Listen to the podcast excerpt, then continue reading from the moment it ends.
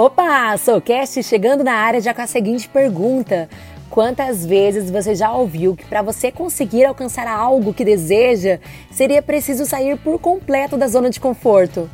Tá tudo bem, você entendeu o recado, mas acontece que uma mudança muito importante parece que é muito difícil de acontecer da noite para o dia. Você sempre tem a boa intenção de modificar alguns hábitos, mas parece existir uma situação de força maior que acaba impedindo do plano ter continuidade. E se eu te falar agora que esse conceito sobre sair da zona de conforto pode estar errado? Continua comigo que está começando mais um Soulcast. Sinta o poder de quem você é.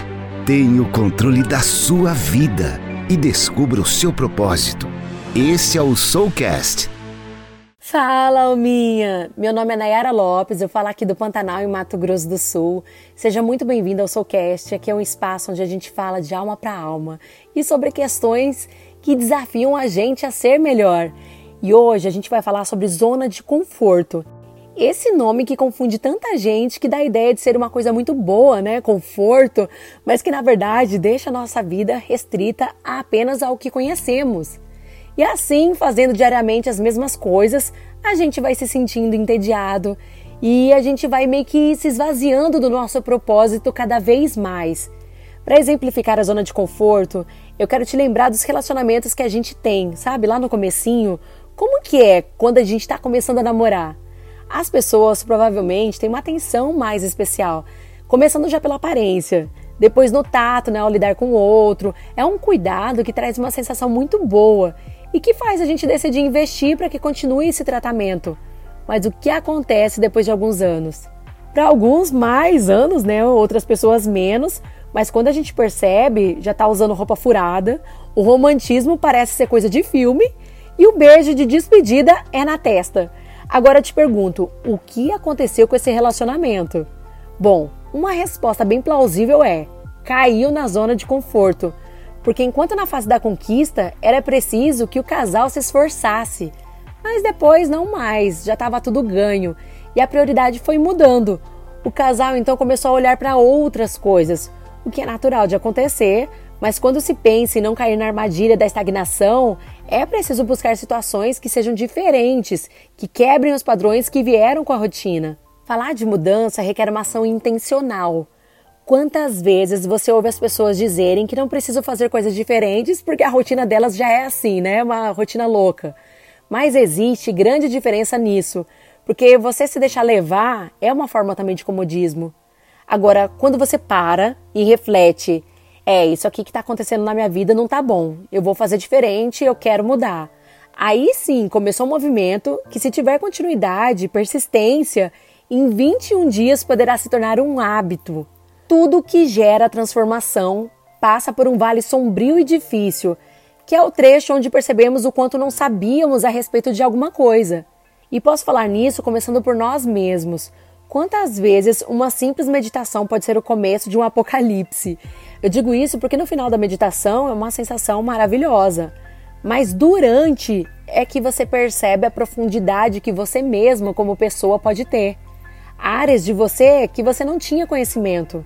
Quando a gente decide não mais expandir e apenas permanecer, nós vamos diminuindo. Você sabia que o pintinho, para sobreviver, ele precisa sozinho romper a casca no 21º dia, que senão ele morre? Pois é, por melhor que fosse lá dentro do ovo, não faria com que ele conseguisse se desenvolver e assim virar uma galinha, né, um galo no futuro. Muitas vezes nos distanciamos do que queremos por sentir insegurança, por mais que sejam coisas queixadas constantemente, por a gente ficar num espaço que a gente já conhece, a gente não realiza nenhum movimento. Então eu te pergunto, que história você conta para si mesmo para continuar numa situação de comodismo? Apontar para o outro é muito fácil. Queremos que as respostas venham prontas por parte de outra pessoa e assim justificamos nossos próprios atos. E com relação ao outro, eu apenas preciso pensar: Será que eu suporto essa dinâmica de vida que está acontecendo, que está sendo proposta para mim?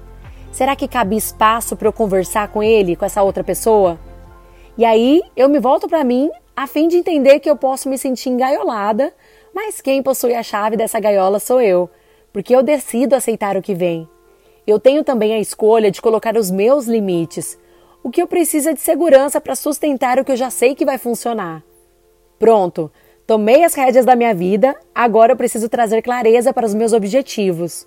O primeiro passo para iniciar o meu trajeto de encontro com a minha realização é eu mapear. O que, que seria isso? Eu vou pegar um papel e eu vou escrever os objetivos que eu tenho. E aí, um a um, eu vou definindo as ações que eu preciso realizar para chegar nesse objetivo. O crescimento nada mais é do que a estratégia que você vai usar para você fazer coisas que normalmente não consegue fazer. Se você perguntar para um atleta sobre performance, ele vai te dizer que quando ele está muito confortável, quer dizer que a performance dele está piorando. Porque se ele não estiver sentindo que está dando o seu melhor, significa que está abrindo espaço para não mais crescer. E tem mais: nós temos a tendência de piorar com o passar do tempo. É só você se lembrar de quando estava aprendendo um novo idioma e aí você ficou um tempo sem praticar. E como que foi quando você teve que usar essa língua estrangeira de novo? Será que foi fácil ou foi difícil? E mesmo tendo consciência desse tipo de situação, nós ainda temos enraizados na nossa cultura a ideia de que médico bom é médico antigo, porque é mais experiente. Mas usa comigo essa mesma estratégia do idioma. O médico que é novo, ele está no ápice das experiências, dos desafios, aprendendo muito diariamente. E o antigo pode não mais estar nesse ritmo. Inclusive, em certas áreas, há anos pode não mais atuar. E é por isso que esse tema sobre zona de conforto é tão importante, para que possamos ampliar a nossa perspectiva com relação à própria vida. Porque hoje em dia todo mundo fala sobre isso.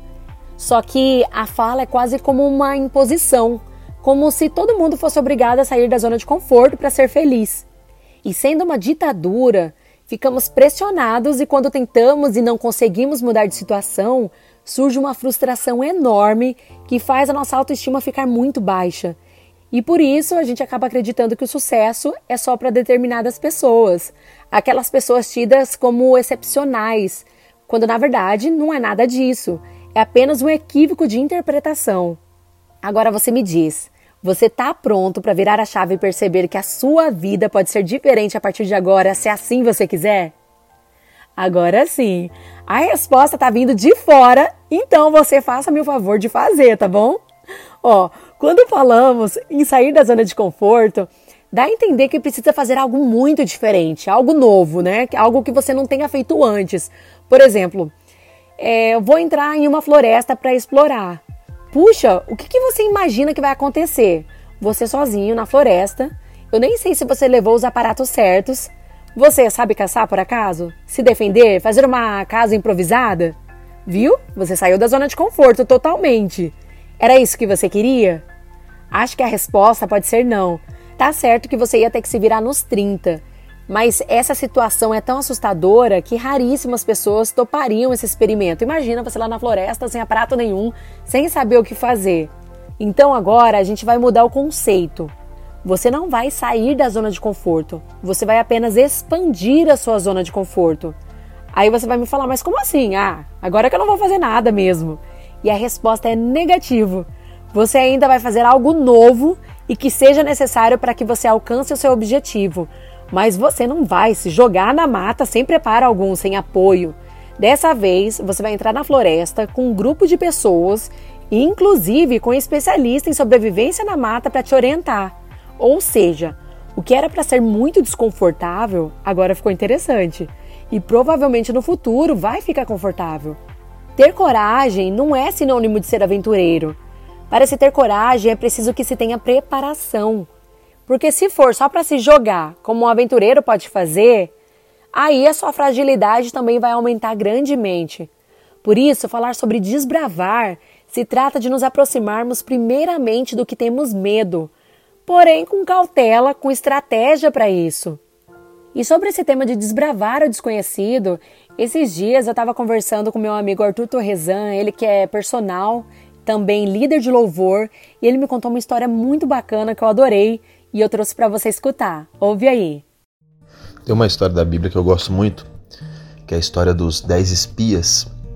Essa história conta quando Moisés estava saindo do Egito com o povo todo, fugido da escravidão, e eles iam voltar para a terra que era deles, né?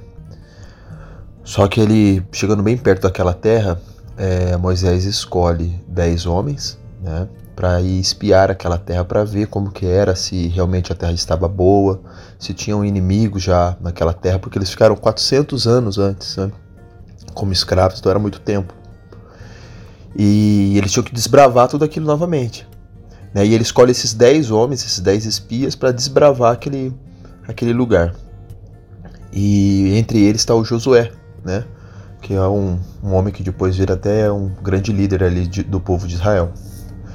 E, e, eles vão, sobem, e quando eles voltam com a notícia, todos eles voltam com uma notícia ruim, menos Josué. Né? É, todos eles, é, quando subiram ali naquela terra para espiar, eles, eles repararam que os homens eram muito mais fortes, muito mais guerreiros, tinham armas melhores, né? apesar do lugar ser ótimo, mas os homens que já estavam lá eram mais fortes que eles. Só que Josué já foi totalmente ao contrário. Josué era um verdadeiro desbravador. Ele viu que, que os homens eram grandes, porém ele acreditava que poderia vencê-los. Né? Então ele já foi para aquele lugar já acreditando que seria um grande desafio, mas que era possível a vitória né? da, de, da, é, de guerra contra aqueles homens. Então, então tudo que a gente vai conquistar, tudo que a gente vai desbravar, ela depende antes de um desbravamento interno. Você saber quem você é, saber o que você quer, saber as certezas que você tem dentro de você, porque o desbravar implica em você não saber o que vai acontecer lá na frente, você vai deparar com uma surpresa, né? Você seguir um caminho já trilhado é muito fácil, você desbravar algo, algo novo, né, algo que não, você não sabe o que vai vir, né, ele é um grande desafio. Então, mas para antes, antes você chegar e ir até esse lugar, desbravar esse lugar novo, você tem que desbravar dentro de você. Né, você tem que se conhecer, você tem que se desafiar, você tem que estar disposto a esse desbravamento. Então essa história é uma história que me chama muita atenção dentro dessa ideia aí de você desbravar. Nossa, muito legal. Eu quero chamar atenção para essa fala: desbravar primeiro a nós mesmos porque assim também podemos descobrir nossas reais motivações para que tenhamos força de seguir o caminho, que ele pode ser difícil, mas o propósito vai estar puxando com força a nossa ação. O fato de se sentir bem ou mal não vai importar quando você sabe qual o caminho que você tem que seguir. Inclusive, é quando você não está bem e você acaba fazendo o que deveria fazer que o seu cérebro acaba consolidando ainda mais a sua ação, para que ela se repita mais vezes. É um processo de aprender a ficar confortável no que é desconfortável, porque o trabalho consistente vai mudar a perspectiva do que seria de fato um obstáculo. Na verdade, o desafio ele funciona apenas como um estímulo para que você haja de determinada forma e consiga se adaptar, né? Vai contornar o desafio para então você seguir o fluxo do que realmente deseja realizar. Beleza, parece que é muito lindo, né? E também fácil, né? Ouvindo desse jeito. Mas aí você vai me perguntar: tá bom, tô me sentindo motivado, mas como que eu começo a desenvolver a minha coragem para trilhar novos caminhos? Olha que pergunta maravilhosa. Vamos então para a parte prática desse conhecimento sobre desbravar novos caminhos para alcançar o seu propósito. Número 1. Um, eu já falei, mas vamos retomar ao exercício de pegar um papel e anotar quais são os seus objetivos. Número 2. Em frente aos objetivos que você já escreveu, a gente vai escrever as ações que precisam acontecer para que cheguemos mais perto dos objetivos. Número 3. E agora eu quero te apresentar a cereja do bolo. Eu quero mostrar para você o método Kaizen. Já ouviu falar? É um método japonês. A palavra Kai significa mudança e Zen significa boa. É uma mudança boa para aumentar progressivamente o que você faz. Aqui no Brasil, nós chamamos o método Kaizen de método de melhoria contínua, que se trata basicamente de pequenas mudanças que trazem resultado muito rápido. E para exemplificar, eu quero te contar a história de um médico que decidiu adotar esse método. Ele era especialista em emagrecimento, só que ao invés dele falar para os pacientes que fizessem exercício físico ou que comessem menos, o que é esperado né, de um médico de emagrecimento, ele apenas receitava que os pacientes deveriam colocar o tênis e ficar em cima de uma esteira por 20 minutos. E outra coisa seria diminuir o açúcar, mas apenas do café. O que, que você achou disso? Bom, no mínimo é bem fácil de começar a fazer, né? Não custa nada colocar um tênis para ficar parado. Mas agora você me fala, o que, que você acha que aconteceu de verdade? Será que foi possível ficar de tênis em cima de uma esteira por 20 minutos parado? Talvez no começo a pessoa até aceitasse né, essa situação, mas depois uma pequena transformação começou a acontecer. E dessa mesma forma a gente tem que pensar nas ações que a gente vai iniciar. Porque quando uma coisa é muito difícil, o cérebro ele dá um jeito de sabotar. Ou você foge, ou você senta o pé na jaca de uma vez e acaba não fazendo o que deve e atrasa o seu percurso. E por isso, a gente então não vai fazer nada difícil, vai ser um mini passo. Teve um caso de um rapaz que queria muito ler mais livros, mas ele não tinha tempo. E aí ele conheceu o método Kaizen e começou a ler uma única linha do livro, mas isso todo dia. E ele fazendo essa ação todo dia, começou com uma linha, mas aí depois virou um parágrafo e depois virou uma página e no fim ele conseguiu alcançar o objetivo que era ler mais livros, viu? Mini passos em direção ao que você deseja. E isso pode ser desbravar, porque é algo que estava fora da sua rotina. E se você ainda tiver dificuldade, você pode pedir ajuda, pode procurar quem te apoie. Lembra, coragem é ter preparo para que com ousadia você possa caminhar em direção ao que deseja. Tem dia que você vai estar tá feliz, tem dia que você vai estar tá triste, mas mesmo assim você vai fazer o que tem que ser feito minimamente, porque é essa melhoria constante que vai te trazer realização no futuro. Ah, e eu quase esqueci. Não se cobre tanto pelo que já aconteceu, já passou.